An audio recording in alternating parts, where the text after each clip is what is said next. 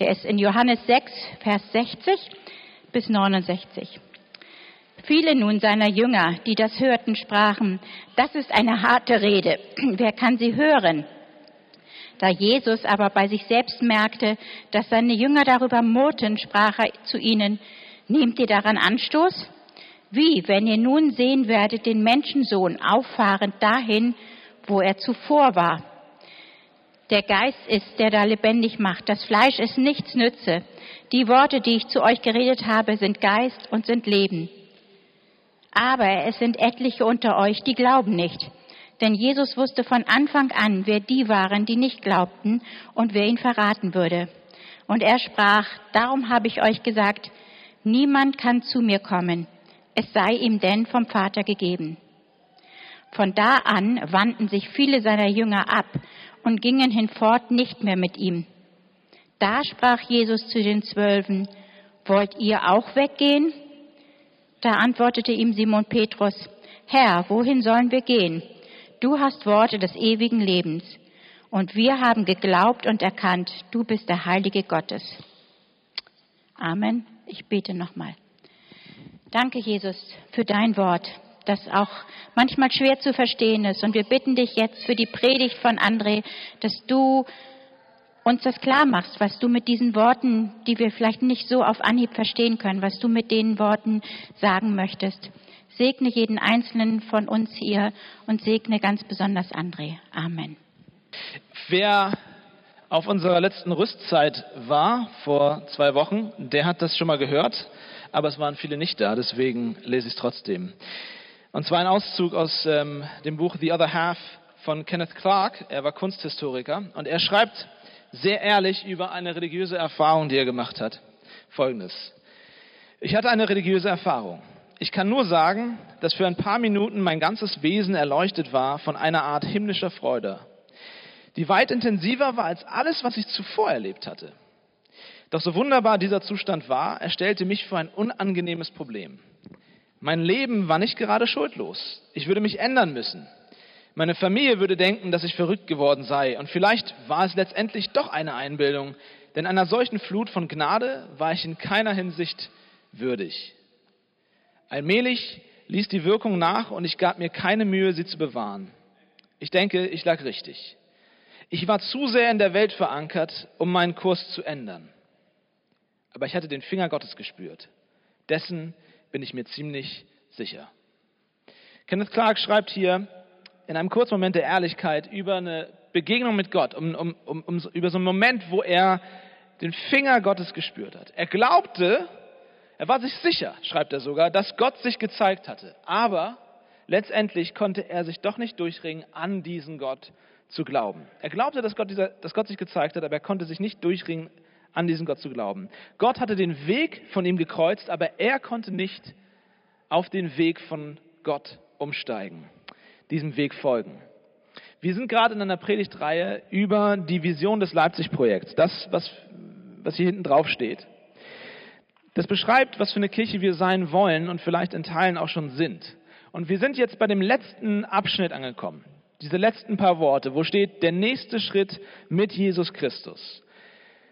Und das ist eine Beschreibung dessen, was wir unter Nachfolge verstehen. Die allerersten Christen wurden nicht Christen genannt. Das ist eine Bezeichnung, die sie erst später bekommen haben von den Außenstehenden, die sich überlegt haben, wie nennen wir denn diese neue Gruppe. Zuerst haben sie sich, wenn du in die Apostelgeschichte guckst, sehr wahrscheinlich die Nachfolger des Weges genannt. Die Nachfolger des Weges. Jesus sagt im Johannesevangelium, ich bin der Weg, die Wahrheit und das Leben. Und die ersten Christen haben verstanden, wir sind die Nachfolger von Jesus. Er ist der Weg und wir folgen ihm auf seinem Weg nach. Das, das macht uns aus. Das ist auch der Grund übrigens, warum wir Leipzig-Projekt heißen. Einerseits, weil wir sehr unkreativ sind mit Namen und andererseits, weil Leipzig-Projekt ausdrücken soll, wir sind alle noch auf dem Weg. Wir sind alle noch ein Projekt. Da ist bei jedem von uns noch was zu tun. Keiner ist schon angekommen. Wir sind kein Club von fertigen, also manche von uns sind auch ein bisschen fertig, aber in einem anderen Sinn. Aber von fertigen Leuten, sondern wir sind alle auf dem Weg. Die Frage ist nicht, nennst du dich Christ oder spendest du oder zahlst Kirchensteuer oder all diese Sachen. Die Frage ist, folgst du nach? Bist du ein Nachfolger? Bist du ein Nachfolger? Der erste Satz, den Petrus von Jesus gehört hat, ist, folg mir nach. Und wenn du das Johannesevangelium zu Ende liest, das letzte, was Jesus ihm sagt, ist, folg mir nach. Das ist der Anfang und das Ende des christlichen Lebens. Wir sind immer auf dem Weg, auf der Reise mit Jesus. Er lädt uns auf diese Reise ein. Und wir wollen uns dieses wichtige Thema Nachfolge in drei Themen angucken. Das ist uns so wichtig, dass wir gesagt haben, wir machen daraus nicht nur eine Predigt, sondern drei. Und wir gucken uns verschiedene Aspekte an. Die drei wichtigsten Sachen, die drei wichtigsten Sachen für jeden, der sagt, ich will Jesus nachfolgen. Das Tolle bei der Nachfolge ist, es ist egal, ob du gerade deinen ersten Schritt tust oder ob du schon seit 30 Jahren auf diesem Weg bist. Es kommt nicht darauf an, wo du auf dieser Strecke bist, sondern es kommt darauf an, dass du nachfolgst. Wenn ich von dem Weg runtergehe und sage, oder ich sage, ich, ich will nicht mehr weiterlaufen, dann bin ich de facto kein Nachfolger. Aber selbst wenn ich in meinem Leben alles falsch gemacht habe und in, völlige, in die völlige Irre gegangen bin, in dem Moment, wo ich Jesus begegne und sage, ich gehe nur diesen einen Schritt erstmal, in dem Moment bin ich ein Nachfolger. Das heißt, für jeden von uns ist immer was dabei, wenn es um dieses Thema geht. Und es gibt drei essentielle Dinge. Diese drei Dinge kommen aus 1. Korinther 13. Sehr bekannte Worte, hast du sicherlich schon mal bei einer, bei einer Hochzeit irgendwo gehört, die wird dann dauernd gelesen bei Hochzeiten. Da heißt es, nun bleiben aber diese drei. Glaube, Hoffnung, Liebe. Die Liebe aber ist die größte unter ihnen. Und an diesen drei Themen, Glaube, Hoffnung, Liebe, wollen wir uns orientieren. Und ihr seht das auch im Programm auf den Notizen. Wir haben drei Abschnitte, und zwar dem Weg Vertrauen, dem Weg vertrauen. Wir sind Nachfolger auf dem Weg, wir wollen dem Weg vertrauen.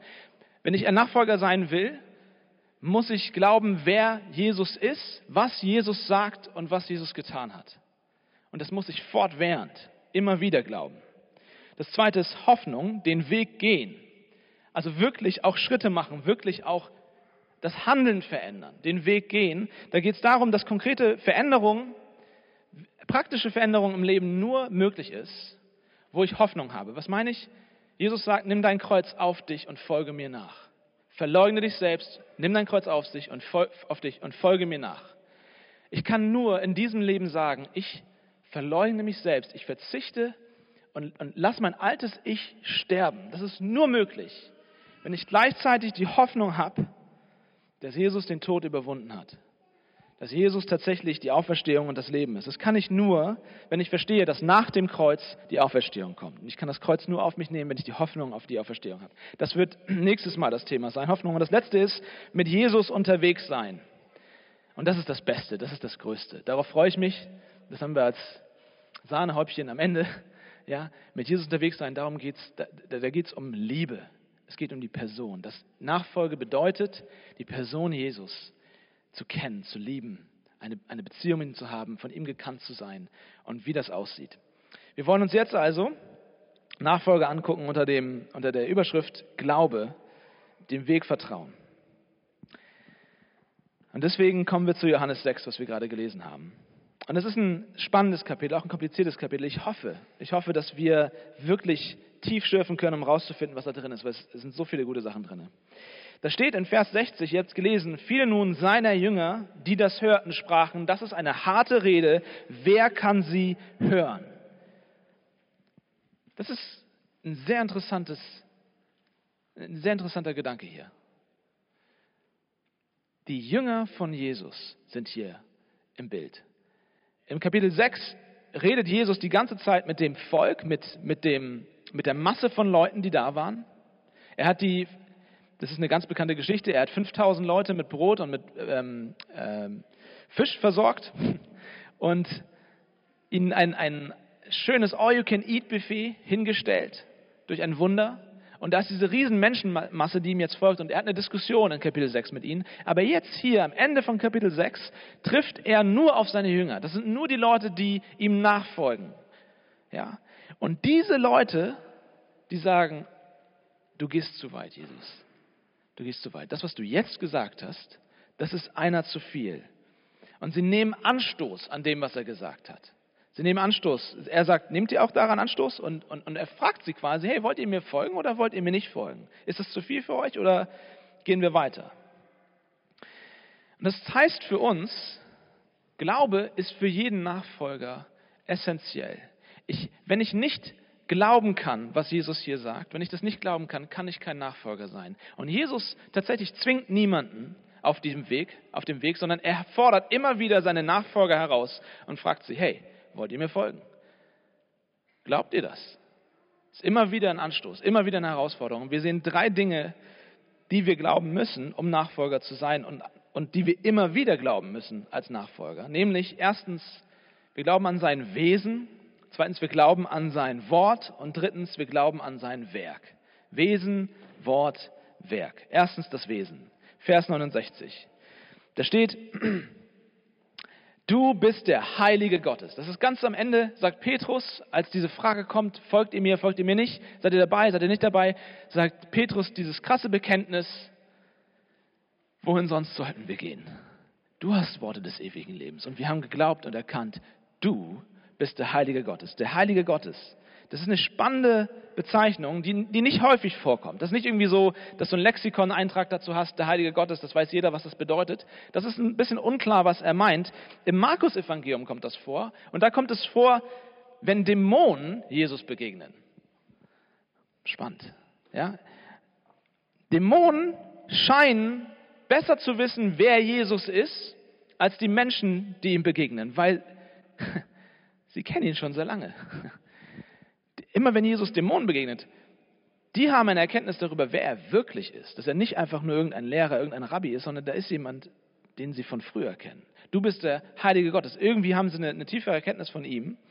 Aber es ist trotzdem nicht ganz klar, woher Petrus das jetzt hat, warum er das auf einmal sagt. Auch Johannes benutzt das, nicht, benutzt das sonst nicht, diese, diese Bezeichnung in seinem Evangelium. Ähm, und vielleicht ist das auch genau der Punkt. Vielleicht ist das genau der Punkt. Vielleicht Vielleicht ist Petrus tatsächlich noch dabei, das alles rauszufinden und er kaut darauf noch rum. Er weiß selbst nicht genau, wie er es machen soll, aber er hat eine Ahnung. In Vers 62 hat Jesus gesagt, dass sie den Menschensohn, also ihn, auffahren sehen werden, dorthin, wo er hergekommen ist. Jesus sagt, ich komme nicht von dieser Welt, sondern ich komme woanders her. Ich komme vom Himmel. Das hat er gerade gesagt. Und auch in der Diskussion in Kapitel 6 geht es viel darum, dass das Volk irgendwie sehr sauer auf Jesus, weil er behauptet, er käme vom Himmel. Und sie sagen, warte mal, wir kennen deine Eltern.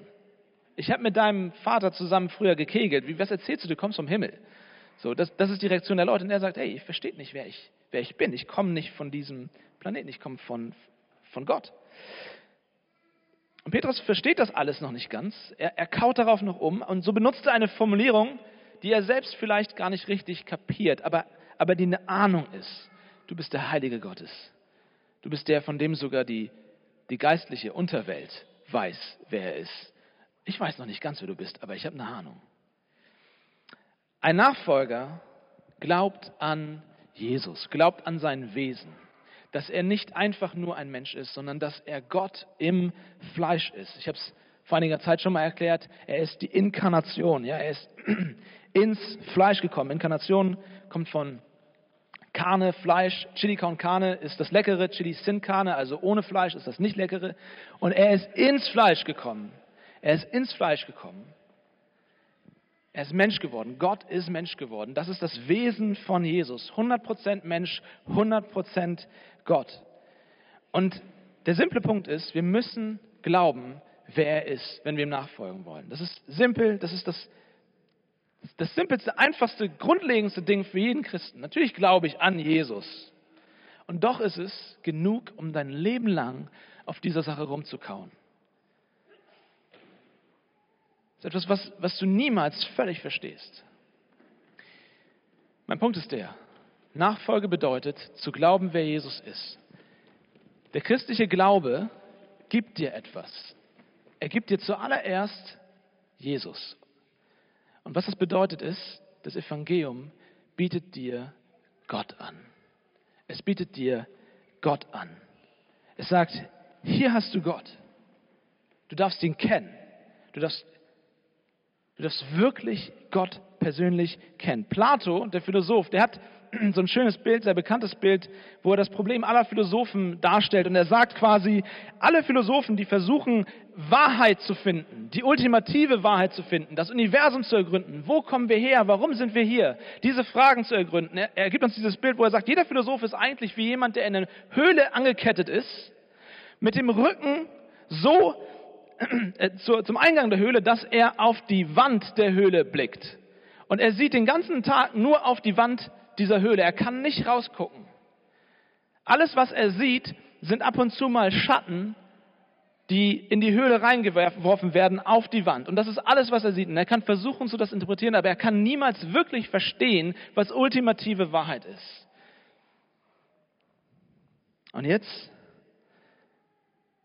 kommt Jesus. Wir haben alle unsere Theorien, unsere Vorstellungen, aber wir haben keine Sicherheit, wir können nicht verstehen, was ist ultimativ da draußen. Warum sind wir hier? Und jetzt kommt Jesus und Jesus kommt von draußen in die Höhle rein und sagt, Leute, ich komme von dort, wo ihr noch nicht wart. Ich komme vom Himmel herab. Ich bin das fleischgewordene Wort Gottes. Wenn du Gott kennen willst, dann nur durch mich. Jesus kommt herab. Er ist die Selbstoffenbarung von Gott. Das ist so krass. In Jesus können wir Gott kennen. Können wir erkennen, warum dieses Universum da ist, warum wir da sind. Was für einen Zweck all das hat. Das ist so krass, was Jesus uns hier anbietet. Und natürlich kannst du das anzweifeln. Das solltest du auch anzweifeln. Du solltest nicht einfach glauben, nur weil ich das erzähle.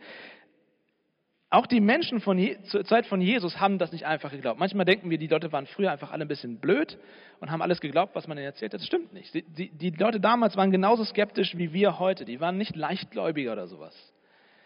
Das ist der Punkt von Kapitel 6. Das Volk kann da nicht mitgehen. Sie können nicht glauben, wer er sagt zu sein. Und selbst seine Jünger, selbst die, die, die mit ihm auf dem Weg gegangen sind, sagen, du gehst uns zu weit. Du gehst uns zu weit. Aber das ist genau der Punkt. Das ist der Punkt des Glaubens. Das ist der Grund, warum, warum der Glaube der, der erste Punkt in der Nachfolge ist. Glaubst du, dass er ist, wer er sagt, dass er ist? Glaubst du das? Das ist nicht unsere Idee von Spiritualität. Ja, heute, ich habe andauernd, nicht andauernd, aber ich habe immer wieder mal Unterhaltungen mit Leuten in Leipzig, gestern auch wieder, mit jemandem, der sagt, ich bin total spirituell. Eigentlich sind wir so im, im atheistischen gottlosen Osten hier, aber es ist interessant. Ich treffe sehr häufig Leute, die sagen, ich habe mit, mit Kirche und allem nichts am Hut, aber ich bin eigentlich sehr spirituell. Und die sind sehr offen, wenn ich ihnen erzähle, dass ich Pastor bin und sagen, ja, das ist cool, erzähl mir ein bisschen mehr von diesem Jesus. Und das ist eine Offenheit, das ist schön, das ist auch eine spannende Unterhaltung. Aber gleichzeitig merke ich dann manchmal, das ist eigentlich nur ein Pragmatismus, der dahinter steht. Nämlich, hey, ja, natürlich nehme ich ein bisschen Jesus von dir, wenn du mir den anbietest und wenn du mir ein bisschen was von ihm erzählst. Ein bisschen Erleuchtung von dem kann nicht schaden und dann packe ich das zusammen mit meinem Buddhismus und mit den anderen Religionen, die ich noch habe und den, den, den Achtsamkeitsübungen, die ich gelernt habe und was auch immer ich noch so an, an Vorstellungen habe. Und es ist eigentlich Synkretismus, also ein Zusammenwürfeln von verschiedenen Religionen und Weltanschauungen. Und es ist, es ist wie so eine Salatbar. Ja? Ich, ich nehme mir halt bei Edeka in der Salatbar das, das, was ich mag und die Sachen, die ich nicht mag, die lasse ich halt stehen. Und das ist auch der Kontext in dieser Geschichte. Jesus hat die 5000 äh, mit Brot und Fisch versorgt. Und das Volk ist sehr pragmatisch. Es sagt in Vers 15, Kapitel 6, das habt ihr nicht abgedruckt. Da Jesus nun merkte, dass sie kommen würden und ihn ergreifen, um ihn zum König zu machen, entwich er wieder auf einen Berg, er allein.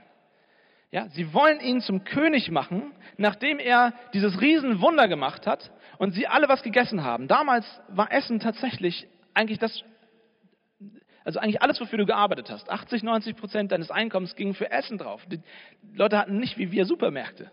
So, und Jesus kommt und er macht an einem Tag für 5000, vielleicht waren es sogar 15.000, wenn du Frauen und Kinder zählst, für 15.000 Leute einfach mal Essen. Und sie sagen, mach das jetzt jeden Tag und du wirst unser König, weil du kannst alle unsere wirtschaftlichen Probleme lösen. Du bist der perfekte König. Und sie wollen ihn zum König machen. Und Jesus sagt, ich will nicht euer König sein, weil ihr versteht gar nicht, wer ich bin. Ihr wollt mich wegen des Brots. Genau das sagt er dann in Vers 26. Als sie ihn gesucht haben, er ist nämlich über Wasser weggelaufen und das können die meisten Leute nicht, deswegen konnten sie ihm nicht folgen. Und dann sind sie lange um den See rumgelaufen und haben ihn immer getroffen, haben ihn gefunden und dann sagt er, ihr sucht mich nicht, weil ihr Zeichen gesehen habt, sondern weil ihr von dem Brot gegessen habt und satt geworden seid. Das ist spannend. Sie haben ihn gesucht, um ihn zum König zu machen. Und er sagt, ihr sucht mich nicht, weil ihr Zeichen gesehen habt, sondern nur, weil ihr Brot essen wollt. Wo ich so denke, ihr habt, hä?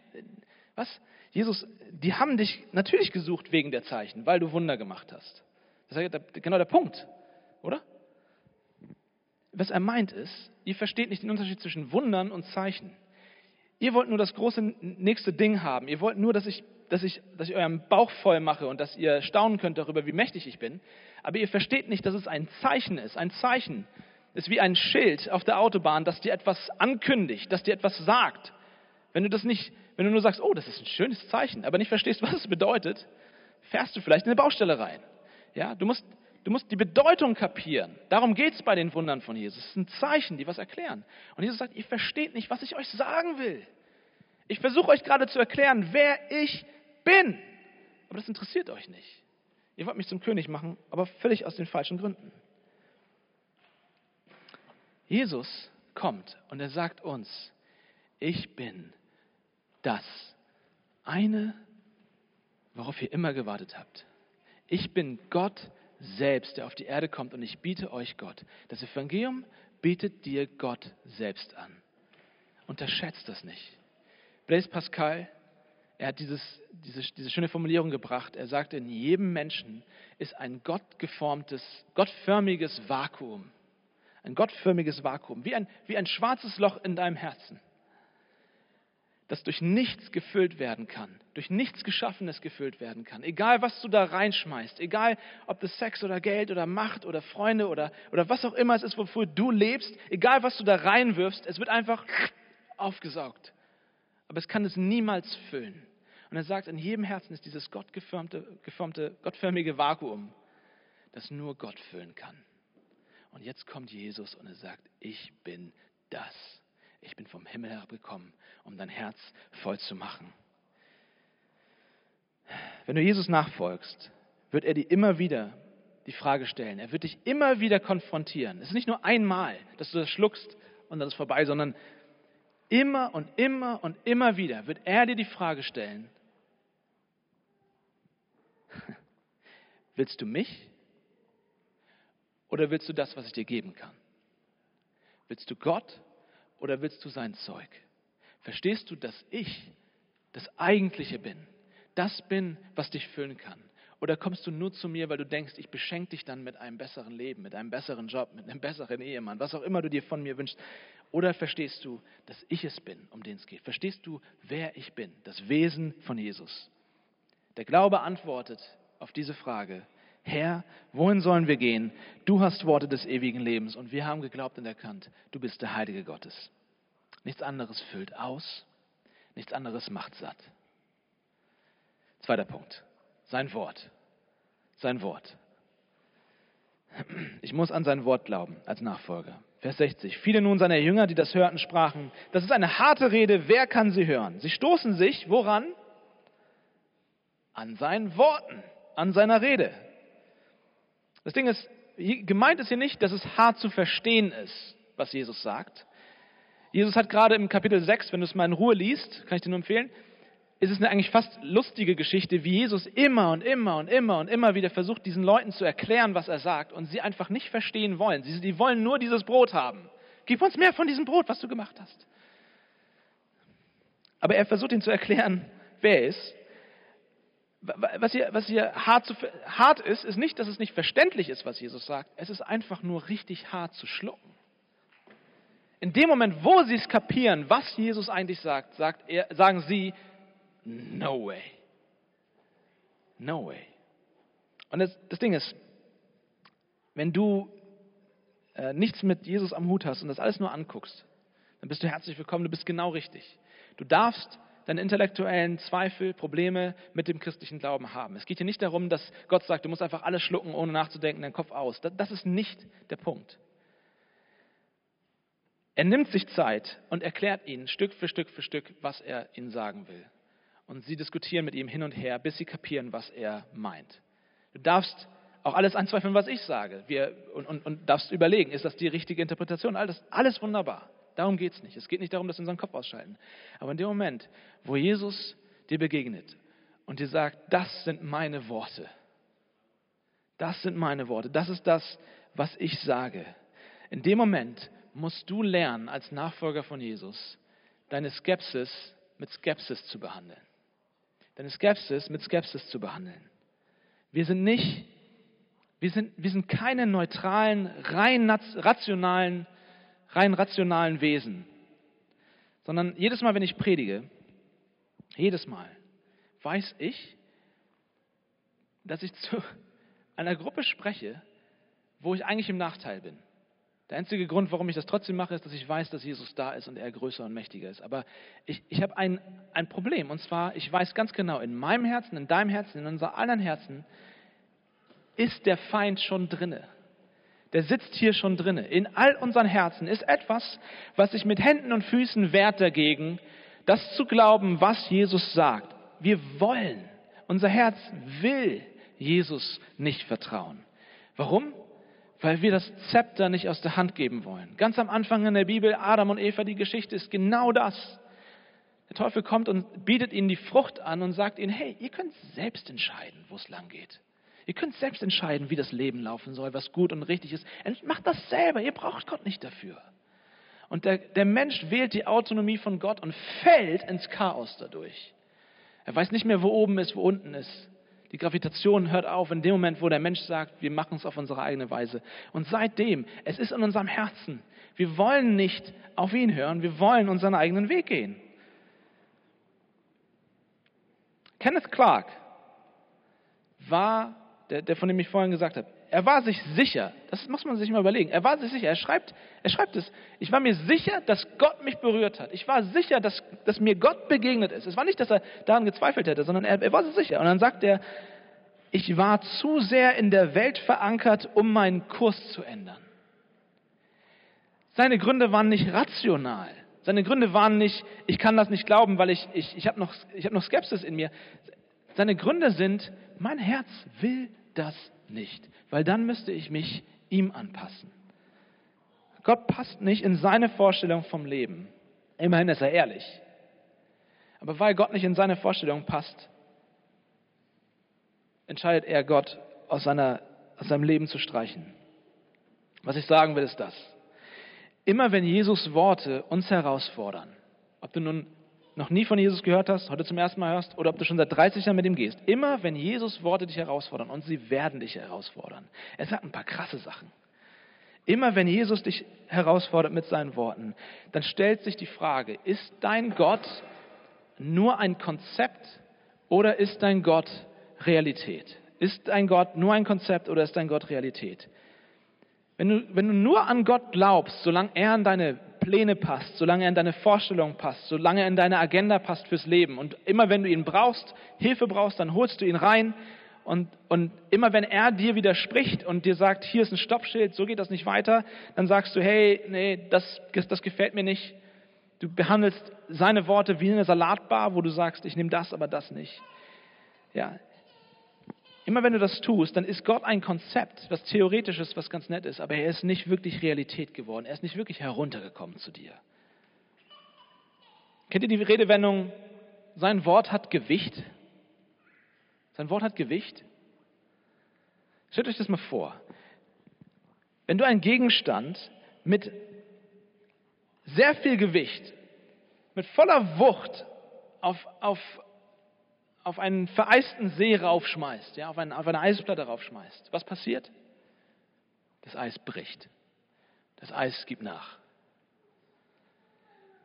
Wenn Gottes Wort, wenn Jesu Worte Gewicht haben in deinem Leben, wenn du verstehst, wer er ist und deswegen sagst, ich muss hören auf das, was er sagt, ich, seine Worte haben Gewicht. Wenn, wenn, wenn du das wirklich glaubst, dann haben seine Worte auch die Fähigkeit, deine Vorstellungen, dein Denken zu durchbrechen und anzupassen.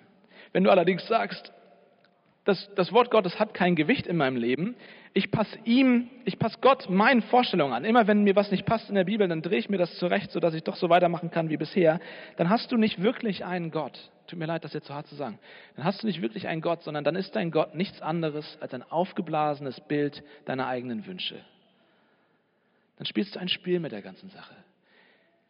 Was ich sagen will, ist, Leute, Jesus begegnet hier seinen Jüngern, seinen Nachfolgern. Und er sagt ihnen Dinge, die sie, die sie herausfordern, die sie anstoßen, wo sie sich fragen müssen, folge ich dem wirklich? Kann ich das wirklich glauben? Sie werden komplett herausgefordert.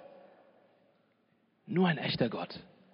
Nur ein echter Gott wird in der Nachfolge immer und immer und immer und immer wieder deine Denkvoraussetzungen, deine Vorstellungen herausfordern, weil er echt ist, weil er mehr Gewicht hat.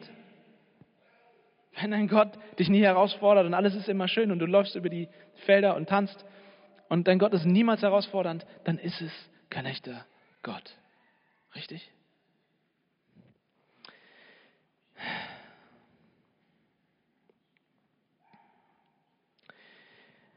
Die Jünger gehen, die Jünger können das nicht glauben und es verlassen ihn die allermeisten. Und dann bleiben noch die zwölf über. Und er fragt sie, wollt ihr auch gehen? Und Petrus sagt, Herr, wohin sonst sollten wir gehen? Du hast Worte des ewigen Lebens. Was Petrus versteht ist, auch wenn dein Wort herausfordernd ist, Jesus, auch wenn dein Wort wirklich krass ist manchmal und ich nicht weiß, wie ich damit umgehen soll, am Ende des Tages weiß ich, ich habe doch keine Option. All die Lügen, die ich bisher geglaubt habe, all der Kram, der mir sonst verkauft wird, überall anderswo, der hat mich immer leer zurückgelassen. Und er führt mich nirgendwo hin. Nur du, Jesus, hast Worte des ewigen Lebens. Wohin sonst sollte ich gehen? Das ist, das ist, was ein Nachfolger von Jesus wirklich sagt.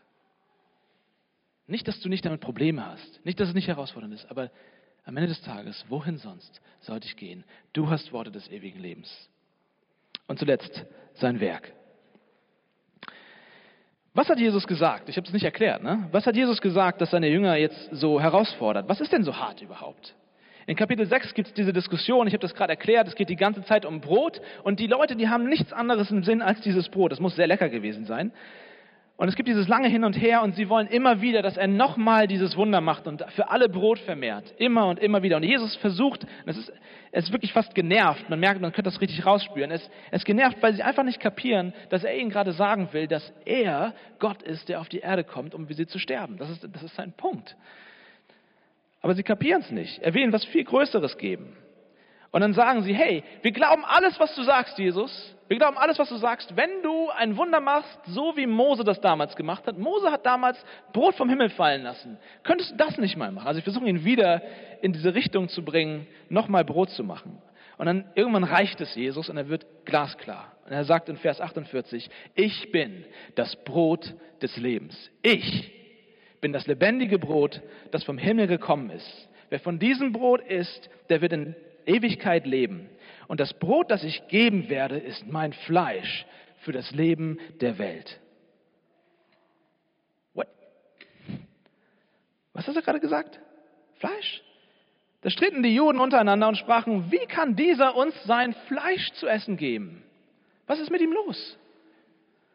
Und dann sagt er, wahrlich, wahrlich, ich sage euch, wenn ihr nicht esst das Fleisch des Menschensohns und trinkt sein Blut, so habt ihr kein Leben in euch. Oh, jetzt wird Jesus aber richtig krass, oder? Er sagt, ich bin das, ich bin das Brot des Lebens. Nicht das Zeug, was ihr, was, was, was ihr essen wollt. Nicht, nicht, nicht normales Brot, nur um euren Bauch voll zu kriegen, sondern ich bin das, was euer Herz ausfüllen kann. Okay, okay, okay, krasse Anforderungen und so weiter. Aber jetzt geht er noch einen weiter und er sagt, und du musst mein Fleisch essen und mein Blut trinken. Ist Jesus verrückt? Was ist los? Und genau hier steigen sie aus und sagen, das ist einer zu viel, Jesus. Was passiert hier? Und Jesus bereitet seine Nachfolger hier auf das Ziel vor, auf das er sein Leben lang hingesteuert hat. Sein Weg führt ihn an einen einzigen Punkt. Und das ist das Kreuz. Jesus wird tatsächlich sein Fleisch an ein Kreuz nageln lassen und sein Blut vergießen lassen. Er wird tatsächlich uns sich selbst er wird sich uns selbst geben. Er wird als Opfer ans Kreuz gehen für uns an unserer Stelle. Und Jesus versucht ihnen die ganze Zeit klarzumachen. Er bereitet seine Jünger auf dieser Reise, auf diesen Moment immer wieder vor. Und er versucht ihnen klarzumachen, was sie wirklich brauchen. Was sie wirklich brauchen, ist nicht ein voller Magen oder ein politischer Führer oder jemand, der alle ihre wirtschaftlichen Probleme löst und der größte König ist und so weiter, sondern Jesus kommt und er bietet ihnen das Kostbarste, das der Himmel anzubieten hat. Sich. Sich. Bittet ihn sich. Weil mein größtes Problem ist nicht politisch oder wirtschaftlich oder sozial. Nicht, dass das nicht wichtig wäre und nicht, dass Jesus nichts dazu sagen würde. Aber das ist nicht mein größtes Problem. Mein größtes Problem ist nicht da draußen. Nicht da draußen, sondern mein größtes Problem und dein größtes Problem ist, ist das kalte, leblose, stolze, kaputte Herz, das in uns schlägt. Kirchenvater Augustinus im vierten Jahrhundert hat es so gesagt. Das wunderbare Wort. Er sagt, du wolltest Gott sein, obwohl du Mensch warst und gingst so verloren. Er wollte Mensch sein, obwohl er Gott war. So schwer schlug dein menschlicher Stolz dich nieder, dass nur die Demut eines Gottes dich wieder aufrichten konnte. Nachfolge bedeutet nicht, Freunde, nicht, dass mich irgendjemand falsch versteht. Es ist ein harter Text hier. Ist, Jesus fordert uns heraus. Ja, ja, ja, ja. Aber nicht, dass mich versteht. Ja, Nachfolge bedeutet nicht, dass Gott kommt und sagt, hier sind meine Regeln, hier sind meine Anweisungen, hier sind meine Ratschläge fürs Leben und du musst das alles befolgen, dann bist du ein Nachfolger. Nachfolger bedeutet nicht, streng dich an, leiste was, tu gute Werke. Das hat alles nichts mit christlichem Glauben zu tun. Sondern Nachfolge bedeutet im Kern anzunehmen, was er dir bietet leere Hände zu haben, zu sagen, hier meine Leistung, das, was ich, was ich gebacken bekomme, was, was ich kann, wer ich bin, all das, aber auch mein Versagen und all das Schlechte, was ich tue, all das muss ich ablegen bei dir und mit leeren Händen kommen, damit ich dein Fleisch und dein Blut nehmen kann. Und weißt du, was dann passiert? Weißt du, was dann passiert, wenn du mit leeren Händen kommst? Alles, was es braucht, sind leere Hände, aber wenige haben sie. Weißt du, was dann passiert in diesem Moment? Dann macht Gott dein Herz weich. Dein kaltes, eingefrorenes Herz fängt an zu schmelzen. Es hat die Demut Gottes gebraucht, um dein stolzes Herz wieder aufzurichten. In diesem Moment, wo ich, wo ich sage, okay Jesus, so krass das ist, dass du sagst, du musst für mich sterben, so sehr mich das auch jetzt irgendwie herausfordert, weil damit sagst du ja, ich brauche Rettung, ich bin nicht okay, ich habe ein Problem. Aber okay, ich nehme dein Fleisch und ich nehme dein Blut, weil ich weiß, nur bei dir, nur bei dir bekomme ich Vergebung, nur bei dir bekomme ich ein neues Leben. Erst in diesem Moment fängt dein eisiges Herz an zu schmelzen. Wisst ihr, Glaube ist wie ein ein, äh, die Sache mit dem Flugzeug, habe ich häufig gesagt schon, aber der Glaube selbst ist keine Kraft. Es ist nicht irgendwie so, du hast jetzt krasses Glaubens-Power-Level und jetzt kannst du krasse Sachen machen. Glaube ist leer. Glaube ist die Fähigkeit anzunehmen, was er für dich getan hat. Glaube hat seine Kraft nur daher, dass, dass Jesus Opfer, sein Fleisch und sein Blut kraftvoll sind. So, wenn du fliegen willst und du hast jetzt Flugangst zum Beispiel, und du überwindest diese Flugangst und du wendest all deinen Glauben auf, um dich in dieses Flugzeug zu setzen, dann musst du eine Menge Glauben haben in den Piloten und in Aerodynamik und in Ingenieure und so weiter. Ja? Und die Sache ist aber die, du kannst all das verstehen, theoretisch, dass ein Flugzeug fliegt und trotzdem nicht den Glauben aufbringen, dich da reinzusetzen. Es reicht nicht nur theoretisch, das alles abzuhaken, sondern die Frage ist, setzt du dich wirklich mit all deinem Gewicht in diesen Sitz? Das ist Glaube. Glaube ist zu sagen, okay, Jesus, ich verlasse mich auf das, was du getan hast. Und du setzt dich rein. Das Ding ist nur, in diesem Moment, wo ich mich reinsetze, bin, ich ganz toll. Ja, oh, ich habe meine Angst überwunden. Super. Aber ganz ehrlich, du hast gar nichts getan. Du tust nichts dafür, um von hier nach Kanada zu kommen oder wo auch immer du hin willst. Du hast gar nichts, du sitzt da nur. Das ist keine Leistung, die Arbeit macht jemand anders. Dein Glaube ist leer, dein Glaube ist keine Kraft an sich. Es kostet Glauben und wir brauchen Glauben.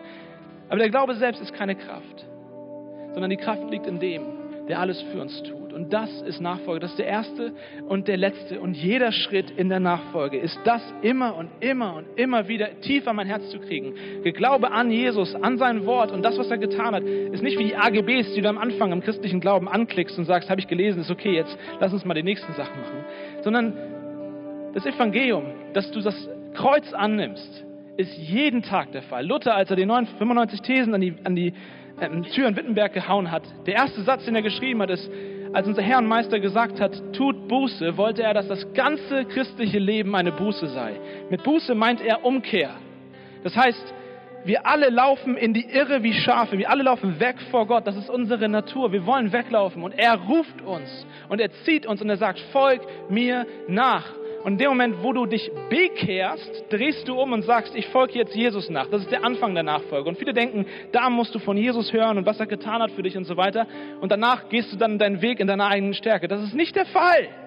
Sondern nachdem ich mich bekehrt habe, ist mein ganzes Leben mein ganzes Leben jetzt eine Umkehr. Jeden einzelnen Tag dreht Jesus mich um und sagt, folg mir auf diesem Weg. Lass mein Kreuz genug sein für dich. Du brauchst auch heute wieder leere Hände. Weil wir immer wieder zurückfallen in dieses alte Muster, wo wir doch selbst denken, wir wären ganz tolle Leute. Freunde, an meinen besten Tagen, an meinen allerbesten Tagen, wo ich so richtig ein guter Christ bin, glaube ich immer noch an Jesus und sein Opfer, weil meine Leistung reicht auch an meinen besten Tagen nicht aus. Aber seins tut's. Und an meinen schlechtesten Tagen, an meinen allerschlimmsten Tagen, wo ich so richtig ein Idiot bin, da schaue ich weiterhin auf Jesus, weil sein Opfer ist immer noch genug. Du wächst niemals, niemals aus dem Evangelium heraus. Und das Evangelium ist das Einzige, was dein Herz wirklich, wirklich verändern kann. Lass mich ein Beispiel wenigstens bringen. Wenn du einmal anfängst, das Evangelium in deinem Herzen wirken zu lassen, dann wirst du merken, wie du Tag für Tag für Tag, wo du umkehrst und das Evangelium mehr in dein Herz kommt, wirst du merken, wie zum Beispiel Menschenfurcht immer weniger ein Problem wird. Du setzt dich nicht hin und sagst, heute werde ich keine Menschen fürchten, sondern du schaust aus, auf Jesus und sagst, ich nehme dein Opfer an. Und du merkst gleichzeitig, wie deine Menschenfurcht schwindet. Warum? Wenn du jetzt zu mir kommst nach der Predigt und sagst, das war die schlechteste Predigt, die ich je gehört habe, ja, dann trifft mich das. Und ich will es dir recht machen und ich will mich entschuldigen und ich will dies und das sagen dann. Ja. Du kritisierst mich vielleicht wegen, du hast irgendwas letzte Woche gesagt, André, das war voll doof. Das hat mich voll verletzt. Und dann bin ich wieder verletzt, weil ich das gemacht habe und ich will mich verteidigen. Ja? Und wenn ich, wenn ich damit struggle, dass ich Menschenfurcht habe und, und, und, und Menschen das Recht machen will, aber dann das Evangelium tiefer in mein Herz fällt, dieser Groschen tiefer in mein Herz fällt, dann fange ich irgendwann an zu denken, Jesus hat mich so hart kritisiert wie niemand auf diesem Planeten. Er hat gesagt, du bist so schlecht, André, dass ich sterben musste für dich.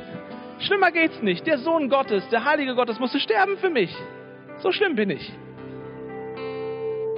Was interessiert mich deine Kritik? Diese Kritik trifft mich viel härter. Aber dieser Gott, der mich so kritisiert hat am Kreuz, sagt mir dann, und das habe ich gern getan, weil ich dich so sehr liebe, wenn ich das glauben würde, Leute, wenn ich das glauben würde, noch ein Stückchen mehr, was würde mich die Meinung von irgendwelchen Leuten interessieren? Versteht ihr, wie es funktioniert? Desto mehr du im Kreuz wächst, desto mehr du dieses Opfer annimmst, desto mehr du lernst, mit leeren Händen zu kommen, desto mehr wirst du ein Nachfolger und das wird dich praktisch verändern. Herr, wohin sonst sollten wir gehen? Du bist der Weg, Jesus. Amen.